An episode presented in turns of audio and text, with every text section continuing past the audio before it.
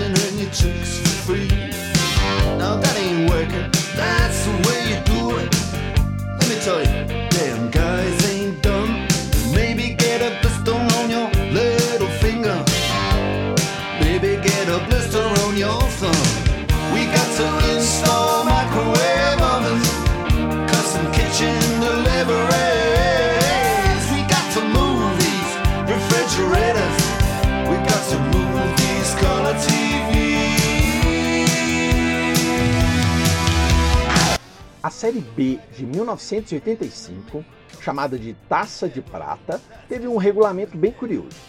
Eram 24 equipes e as três primeiras fases eram mata-matas em jogos de ida e volta. Então, na primeira fase passavam 12 clubes, na segunda fase passavam 6 clubes, na terceira fase passavam 3 e esses três faziam um triangular final, também ida e volta para saber quem era o campeão. Copa B de 1985. Para ser campeão, jogava-se 10 partidas.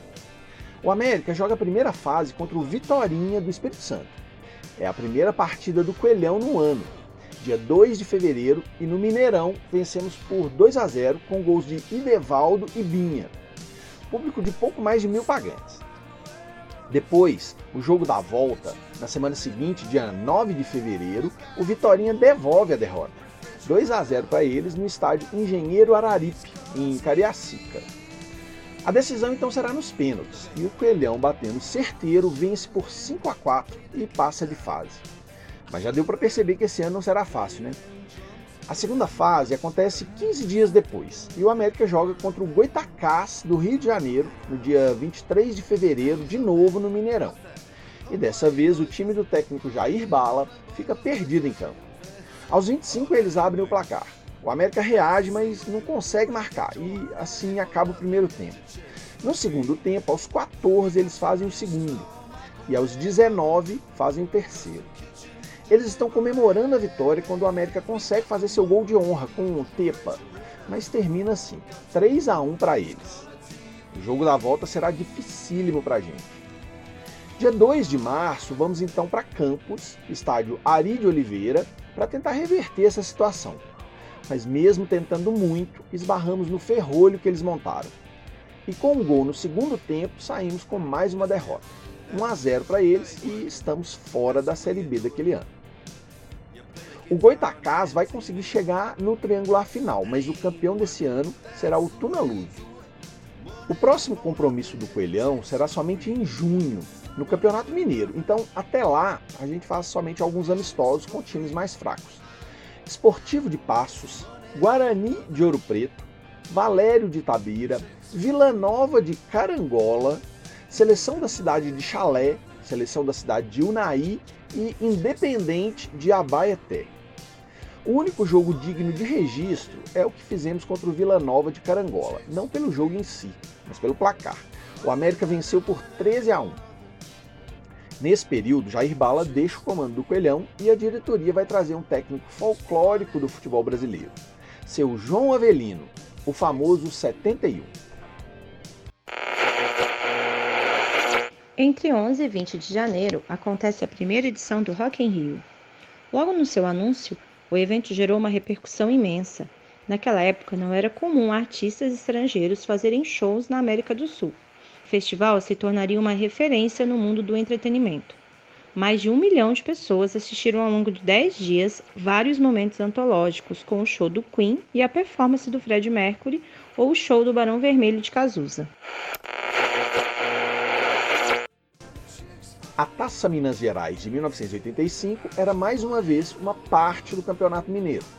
Valia como o primeiro turno do campeonato. A regra desse primeiro turno era: as 14 equipes se enfrentam em jogos de ida e os quatro melhores se classificam para um quadrangular final com jogos de ida e volta. O América inicia sua caminhada contra o Fabril de Lavras, jogando no Mineirão no dia 22 de junho e começamos vencendo 3 a 0. Além de trazer um técnico novo, o América também trouxe um reforço importante. Palinha, ex-ídolo cruzeirense, faria sua estreia nesse jogo. Nascido em 11 de julho de 1950 em Belo Horizonte, Vanderlei Eustáquio foi revelado pelos rivais azuis e substituiu Tostão quando esse foi para o Vasco da Gama em 72. Mas nesse ano de 85, ele já estava no final de carreira e o América seria seu último clube como jogador. Nesse jogo contra o Fabril, Adilson, Zezé e Almir fariam os gols americanos. Em seguida, vamos a Itabira e empatamos com Valério em 0 a 0 no dia 29 de junho. Na terceira rodada, enfrentamos o Vila no Mineirão. Esse é daqueles jogos duros, pegados, com bate-boca e briga. O primeiro tempo é todo nessa pegada e termina em 0 a 0. No início do segundo tempo, o juiz decide controlar melhor e expulsa um de cada lado, Zezé pelo América e Kleber do Vila. Com 10 de cada lado, aos 14 do segundo tempo, Idevaldo abre o placar para a gente. O Vila sente o golpe e aos 25 Idevaldo faz de novo. Depois disso, o Coelhão só administra o resultado, 2 a 0. Essa vitória traz ânimo para o time, que na quarta rodada aplica uma goleada no Guarani de Divinópolis, no dia 14 de julho, no Mineirão. Laerte abre o placar de pênalti, Palinha faz seu primeiro gol com a camisa americana e Devaldo e Marquinhos completam no segundo tempo, 4 a 0 fora o baile. Mas na sequência, dia 17 de julho, vamos a Governador Valadares e acabamos perdendo para o Democrata por 1 a 0 sexta rodada e agora enfrentamos um outro democrata, agora o de Sete Lagoas. E com dois gols já no início do jogo, e Devaldo aos 13 e Marquinho aos 15, vencemos por 2 a 0 no dia 21 de julho. No dia 28 de julho, conseguimos vencer o Uberlândia na casa deles por 2 a 1. É uma vitória muito importante que nos dá a vice-liderança da competição naquele momento. O Atlético lidera com 14 pontos, mas tem dois jogos a mais. O América vem em segundo com 11, Cruzeiro em terceiro com 10, Democrata de Governador Valadares e Uberaba em quarto com 9. E no dia 30 de julho, temos outra vitória fora de casa, 1 a 0 em cima do Uberaba. Então, no dia 11 de agosto, teremos o primeiro clássico, América e Cruzeiro no Mineirão. Jogão de domingo às 5 da tarde. Primeiro clássico de Palinha contra o seu ex-clube. E o Coelhão, a despeito de estar na frente do rival, não se intimidou.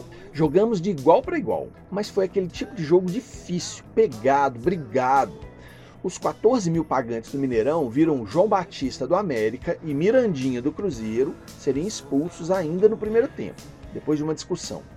Mas isso não diminuiu a tensão. E no segundo tempo, Palinha pelo América e Carlinhos pelo Cruzeiro também foram expulsos.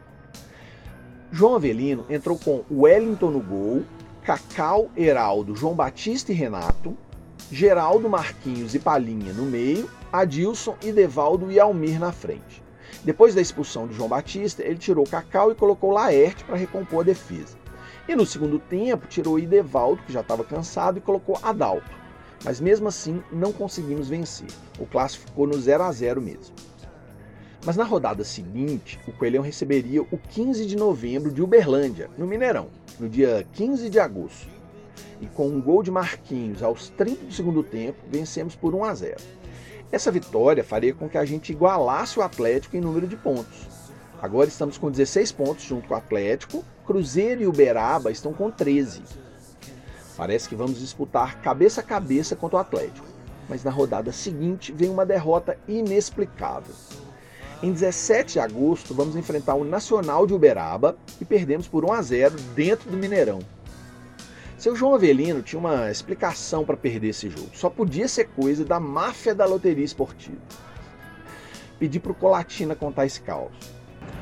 E esse jogo nós estávamos é, na loteria esportiva. Então ele nos chamou, né? Sempre com aquela calça bem acima do umbigo, calça branca, aquele sapato bem lustroso. E ele pegou e falou, pessoal, o negócio é o seguinte, é, o nosso jogo é o jogo 13 da Loteria Federal.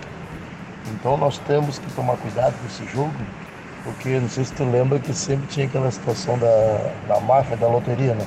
O homem da mala preta, né? O pessoal de São Paulo tá tudo me ligando, todo mundo é querendo apostar e na coluna 13, né? Que é o nosso jogo. Então tá todo mundo me ligando, então a gente tem que tomar cuidado, você sabe como é que é as coisas. Daqui a pouco vai estar acusando nós que nós estamos na loteria, na, na, na máfia da loteria esportiva. Aí nós fomos pro jogo. Aí nesse jogo, 0x0 primeiro tempo, 0x0, 0 nós com chance, eles também com chance, 0x0, 0x0. Aí no primeiro tempo, acabou o primeiro tempo, chegou no vestiário, ele deu uma dura em todo mundo. Tinha um maninho que chegava lá, que o Bolinho, que era o nosso massagista, colocava sempre uma caixa de gelo com laranja descascada dentro. Ele já chegou dentro do vestiário, já deu um bico na caixa de, de laranja, voou laranja para tudo quanto é lado, e dando esporro em todo mundo, que o time no primeiro tempo não rendeu o suficiente. Aí voltamos para o segundo tempo. E começou o jogo 0x0, 0x0. Aí lá bastante, faltando acho que 3 minutos, mais ou menos, 4 minutos para acabar o jogo.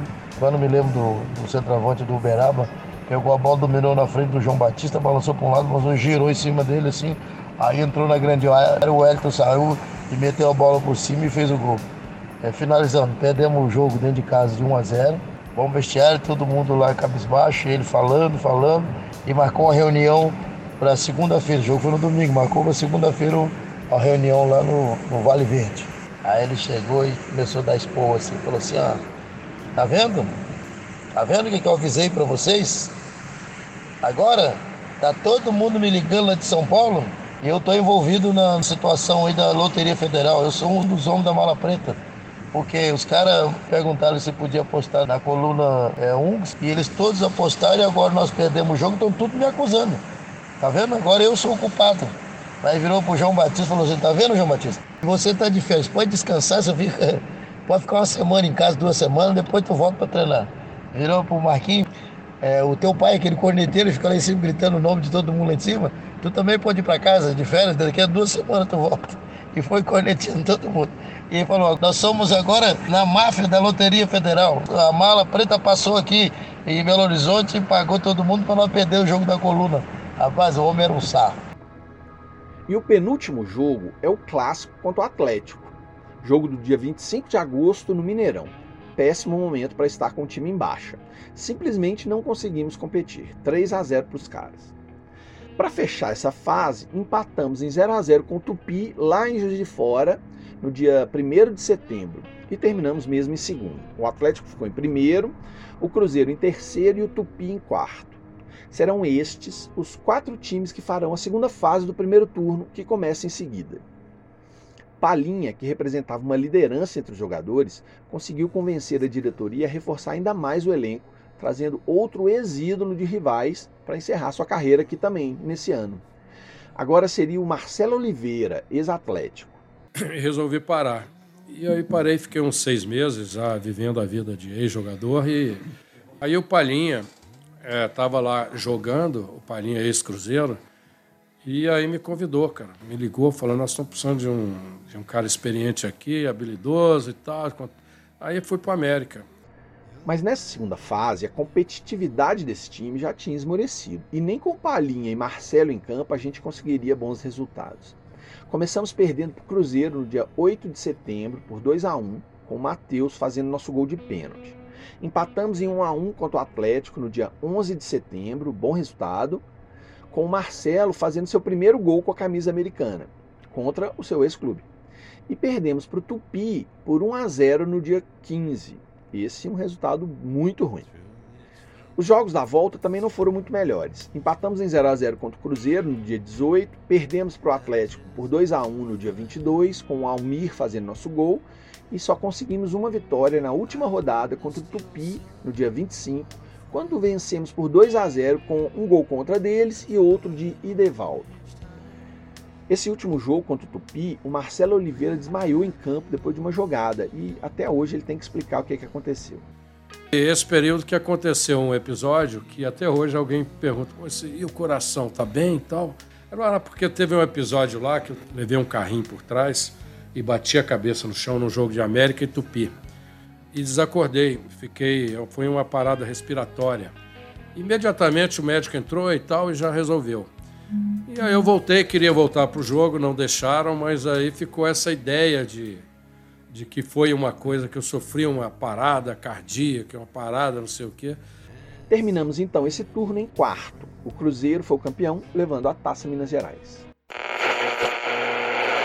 Em outubro de 1982, a revista Placar tinha publicado uma matéria sobre a máfia da loteria esportiva no Brasil onde revelava o envolvimento de 125 acusados entre árbitros, jogadores e cartolas, num esquema que fraudava resultados em favor de um grupo de apostadores do principal jogo de azar da época. Nesse ano de 1985, a Polícia Federal anunciava a conclusão do inquérito.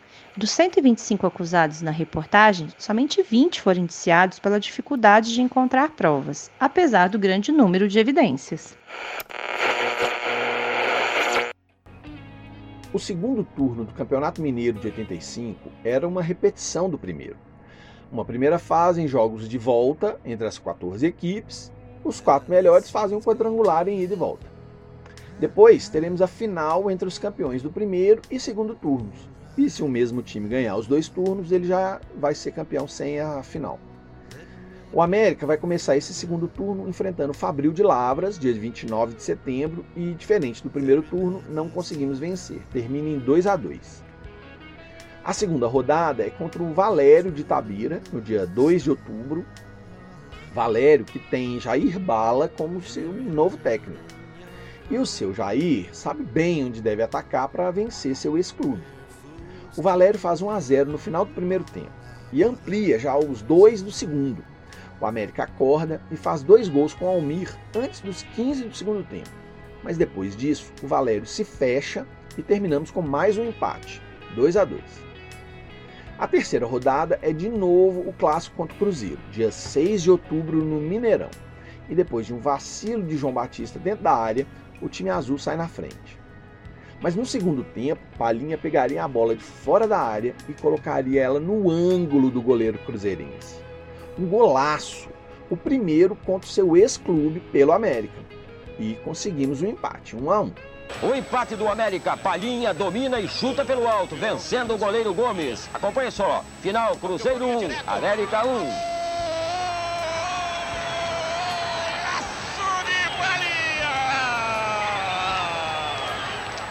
Vou colocar o vídeo com esse gol do Palhinha para quem quiser ver nas redes do América História. Me segue lá arroba AFC História no Twitter, Instagram e Facebook. Na quarta rodada, vamos a Uberaba no dia 10 de outubro e conseguimos uma vitória suada sobre o Nacional, 1 a 0. Nossa primeira vitória no segundo turno. Mas na quinta rodada tropeçamos de novo. Ficamos um empate em 1 a 1 contra o fraco 15 de novembro lá em Uberlândia, no dia 13 de outubro. A fase estava ruim e para piorar, seu João Avelino abandonaria o barco. Ele era suplente de vereador em São Paulo, pelo PTB, e largou o Coelhão porque foi trabalhar na campanha de Jânio Quadros, candidato do seu partido, para a Prefeitura de São Paulo. Para quem não conhece essa figura do futebol brasileiro, seu João Avelino foi um técnico paulista que teve passagens por Corinthians, Palmeiras, Paysandu, Uberaba, muitos outros clubes tinha uma identificação muito grande com o América de Rio Preto, onde passou inúmeras vezes. Mas ele era famoso por ser uma figura folclórica. Contam que seu João Avelino foi o inventor do treino coletivo sem bola. É isso mesmo, coletivo sem bola. João ficava cantando as jogadas e o atleta simulava estar com a bola. De repente, Avelino gritava para o ponta cruzar, para o atacante driblar e chutar para o gol, tudo sem bola e os obedientes boleiros cumpriam à risca a maluquice do treinador, copiada por outros profissionais. Certa vez, quando treinava o Fortaleza, ele se deparou com um goleiro baixinho, pouco mais de 1,70m. Sabe o que ele fez para resolver? Mandou diminuir a altura da trave. Quando perceberam a tramóia, já havia festejado um título cearense. João era assim, diferente, catimbeiro e folclórico, e escreveu sua história também no nosso Coelhão nesse ano de 85, como o caos que o Colatina contou pode comprovar. Mas com a saída do 71, a diretoria americana resolveu o problema sem ter que buscar alguém de fora. Palinha, que estava aqui já pensando em encerrar sua carreira mesmo e já era o líder daqueles jogadores, acabou sendo alçado técnico interino. E aí nessa situação da saída do João Avelino, eu acho que ele estava encerrando mesmo a carreira, ele, ele deu sequência ali, porque era um dos mais velhos do grupo, né? Tava ele, tava o Marcelo também nesse grupo, mas ele era um das lideranças do grupo, tinha moral, claro que tinha moral, né? Palinha, né? E ele participava com a gente ali. Ele deu sequência né, como treinador. Num primeiro momento, Palinha comandaria a equipe não do banco de reservas, mas sim de dentro do campo mesmo. No dia 16 de outubro, o América recebe o Democrata de Governador Valadares no Mineirão. E Palinha escala o time com Palinha no meio. Ele joga só o primeiro tempo e é substituído por Matheus no intervalo. Mas nem assim o América consegue vencer. Terminamos em mais um empate, agora 0 a 0 sétima rodada é o clássico contra o Atlético no dia 20 de outubro. E agora, Palinha já é o técnico em definitivo. Mas infelizmente isso não muda nosso desempenho. Mais uma derrota para os caras, 3 a 0 de novo. E João Batista ainda sai expulso do jogo. Dia 23 de outubro, vamos a Sete Lagoas enfrentar o Jacaré e não saímos do 0 a 0 de novo. O retorno do América é desastroso e já ficamos muito para trás de Atlético e Cruzeiro. Então, dia 27, vamos até o Alçapão do Bonfim para jogar contra o Vila. América, Vila e Democrata de Governador Valadares disputam a quarta posição nesse momento. Então, é um jogo importante. Se naquele jogo do primeiro turno a coisa já tinha esquentado, nesse as coisas escalariam ainda mais. Durante a semana, o atacante Ramon do América deu declarações na imprensa que irritaram os vilanovenses e esse fato seria um bode expiatório para o que aconteceria naquele dia. O jogo começa então tenso, mas o Coelhão abre o placar aos 38 do primeiro tempo com Hilton. A torcida deles reclama de impedimento, mas o Bandeirinha valida o gol. Termina então o primeiro tempo 1 a 0 para a gente. Mas é no segundo tempo que um personagem estranho entra em campo.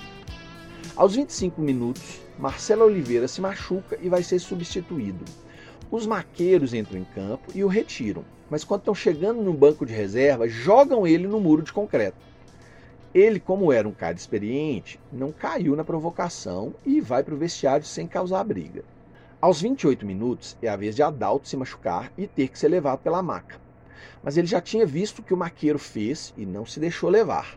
Ramon, que também estranhara o comportamento do maqueiro, tira satisfações e o maqueiro então começa a usar a maca como arma batendo em todo mundo. Começa a confusão. A briga fica generalizada quando jogadores e comissões técnicas de ambos os times entram nela. A torcida do Vila, inflamada pela confusão em campo, invade o gramado, pulando o alambrado. Torcedores americanos ali presentes também são acuados pela torcida do Vila, que também partiu para cima deles. A polícia militar entra em campo, mas é em número muito reduzido e não consegue conter o problema. A torcida do Vila Nova aproveita a confusão para tentar agredir o juiz e o bandeirinha que validou o gol americano. Esse, inclusive, leva uma cadeirada no rosto. O presidente do América, Paulo Afonso, e o técnico Palinha tentam a todo custo levar o time americano para o vestiário, mas alguns jogadores do Vila ainda perseguem os americanos. Mesmo quando os jogadores conseguem estar a salvo no vestiário, torcida e policiais ainda brigam em campo lá fora. O juiz do vestiário encerra a partida e vai embora o mais rápido que pôde. Carlos Paiva conta que o maqueiro que provocou toda aquela confusão parecia estar bêbado, tinha um desequilíbrio fora do normal. Ele fez de tudo para aparecer, prometendo à torcida que aprontaria e até que daria cadeirada no bandeirinha. No intervalo, ele agrediu Valdir Barbosa da Itatiaia, que criticou seu comportamento. Depois de terminada a briga, ele continuava na porta do vestiário do Vila, como que dizendo que faria tudo de novo se precisasse. Muita gente ficou ferida. Nosso zagueiro Heraldo foi atingido por uma garrafa e teve que tomar alguns pontos na cabeça. Por causa desse episódio, a Federação Mineira interdita o alçapão para jogos oficiais até que ele seja reformado e garantisse mais segurança. o Vila fica obrigado a jogar no Mineirão daí em diante e acaba amargando enormes prejuízos técnicos e financeiros. O alçapão só será reaberto em outubro de 89, depois de uma reconstrução total. O motivo da briga toda fica sendo a rivalidade entre o América e o Vila, que sempre provocava confusão, a provocação do atacante Ramon do América na imprensa e a postura maluca do maqueiro do Vila.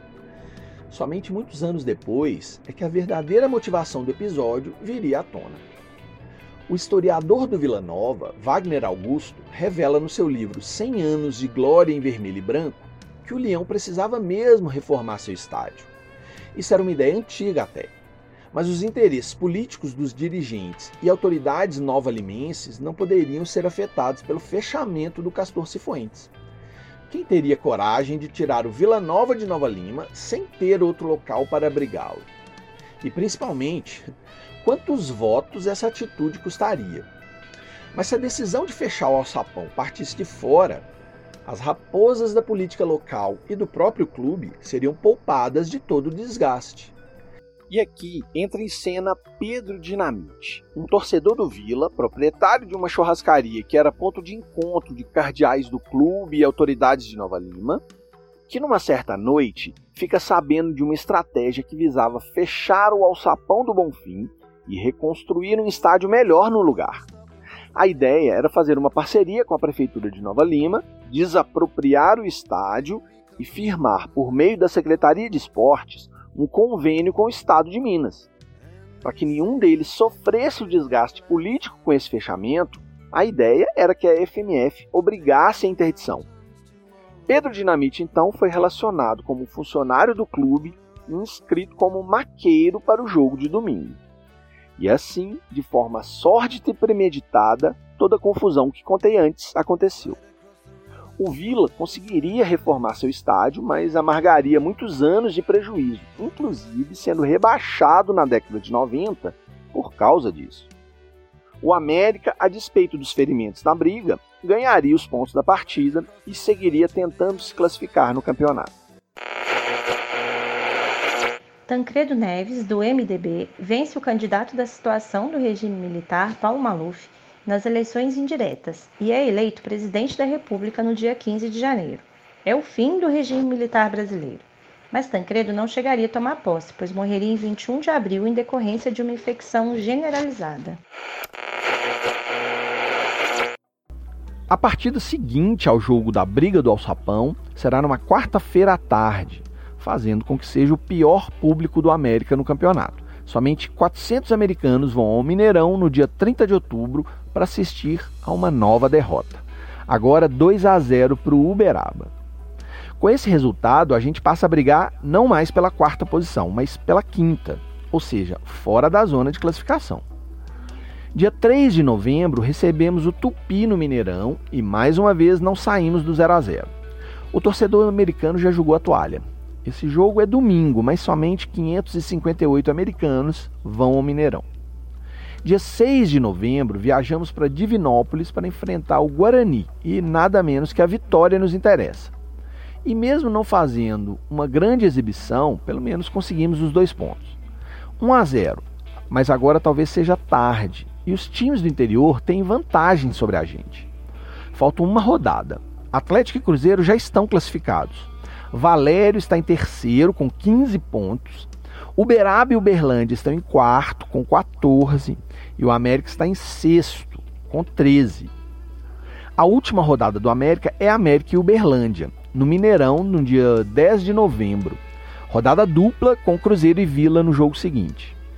O América precisava vencer e ainda torcer para que o Uberaba e Valério não vençam seus jogos. O time de Palinha está tenso fez um segundo turno muito abaixo da sua capacidade, mas ainda tem uma chance de se classificar. Primeiro tempo é quase todo sem muitas chances, mas aos 40 minutos o juiz marca pênalti para o Uberlândia. Ramiro converte para desespero americano. O segundo tempo vem com a atenção da torcida. Palinha coloca Almir no intervalo, mas aos 22 minutos ele acaba expulso. Uberaba está perdendo seu jogo. Então basta que o América vença para se classificar. Mas com um a menos, a tarefa de virar o jogo é ainda mais penosa. E com esse resultado, o Uberlândia está se classificando, então eles estão se segurando totalmente. Até que aos 43, Tepa consegue fazer o nosso gol. Um fio de esperança ainda corre na torcida, mas o tempo é curto para fazer o segundo e acabamos só no 1 a 1 mesmo. Cruzeiro termina em primeiro, Atlético em segundo, Valério do técnico Jair Bala em terceiro e Uberlândia em quarto.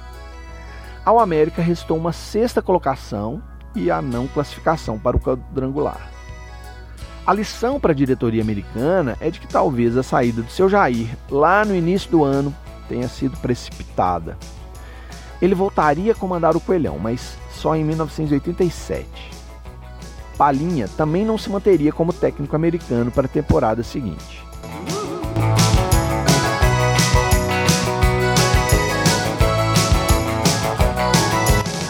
Nesse ano de 1985, o governador de Minas Gerais era Hélio Garcia, que era americano por parte de pai. E pai não se contraria, dizia ele. Hélio era um amante do futebol e frequentador assíduo dos Estados Mineiros. E sua presença no governo ajudou a fomentar o esporte no estado. A ideia do Vila Nova de promover a reconstrução do alçapão passa pelo convênio com o governo do estado, governo de Hélio Garcia. E aqui em BH, Hélio Garcia também trabalhou para que o Independência voltasse a ser palco de futebol. O Independência estava sem uso frequente desde a inauguração do Mineirão em 1965, 20 anos. Na década de 70, foi utilizado pelo Vila na campanha pela Série B na, de 71, depois sediou alguns jogos do Exab e do próprio 7 de setembro, mas quase não era mais usado como palco de futebol na década de 80. Estava em péssimo estado abandonado. Hélio Garcia trabalhou para fazer com que o 7 de setembro repassasse o estádio de Independência ao Estado, num regime de comodato. E com isso começou uma reforma para fazer com que o estádio voltasse a funcionar. A reforma duraria todo esse ano de 85 e a reinauguração seria dali a alguns meses, em janeiro de 1986. O jogo escolhido para a reinauguração seria América e Atlético o antigo clássico das multidões. E a história americana como dono do Indepa estava prestes a começar. Mas isso é história para outro episódio.